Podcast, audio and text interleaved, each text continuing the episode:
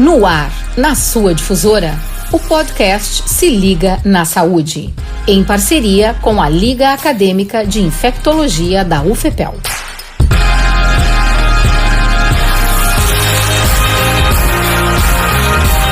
Bom dia, ouvintes. A sífilis não é coisa do passado. Além da pandemia de coronavírus, estamos vivendo a epidemia de sífilis, que tem comprometido a vida de milhares de brasileiros ainda hoje.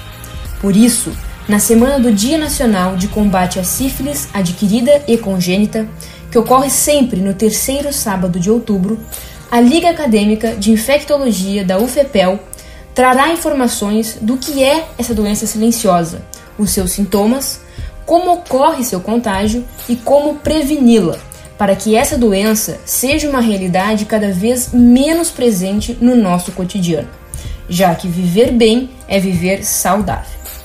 Mas então, o que é a sífilis? A sífilis é uma infecção bacteriana sexualmente transmissível causada pelo microorganismo Treponema pálido. Embora grave, tem cura e tratamento garantido pelo Sistema Único de Saúde, SUS. Embora ainda não se tenham os dados oficiais de 2019, só em 2018 foram notificados 150 mil casos de sífilis adquirida e congênita. E bastante preocupante é que nesse período, mais de 60 mil casos foram diagnosticados em gestantes.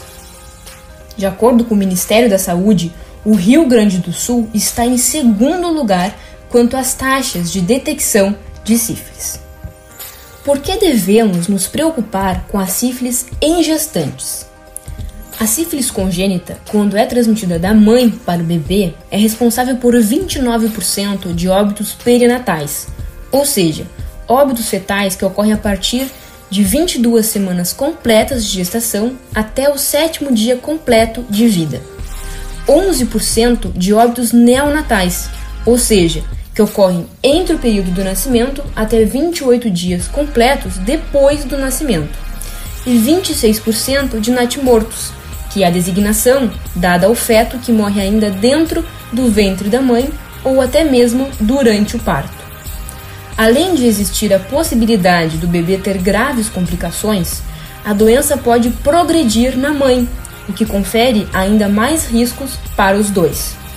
Portanto, é de extrema importância conhecer os riscos desta infecção, para prevenir e tratar adequadamente, garantindo a sua saúde e, se for gestante, também de seu bebê.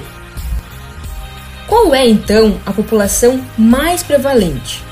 A sífilis apresenta maior prevalência na população entre a faixa etária de 20 a 29 anos e acomete principalmente as mulheres sendo que em torno de 40% dos doentes são homens e 60% mulheres.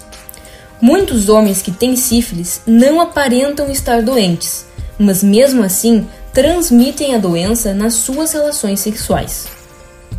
Entretanto, perceba que, mesmo que você não esteja nessa faixa etária, ainda assim corre risco de ser infectado já que qualquer pessoa que apresente vida sexual ativa e ainda mais que se exponha ao sexo desprotegido, sem a utilização de preservativo, camisinha, corre mais riscos de contrair a sífilis.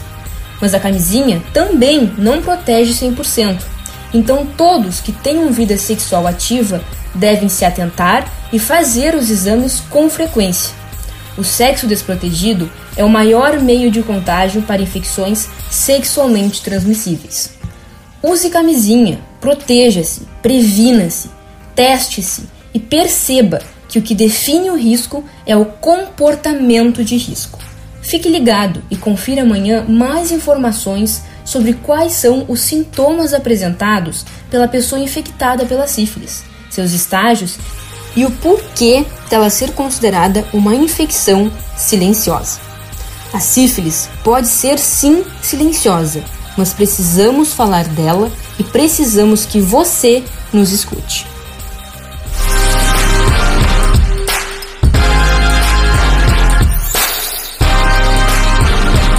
Se liga na saúde é um podcast apresentado e idealizado pela Liga Acadêmica de Infectologia da Universidade Federal de Pelotas, em parceria com a Radiodifusora FM 106.3.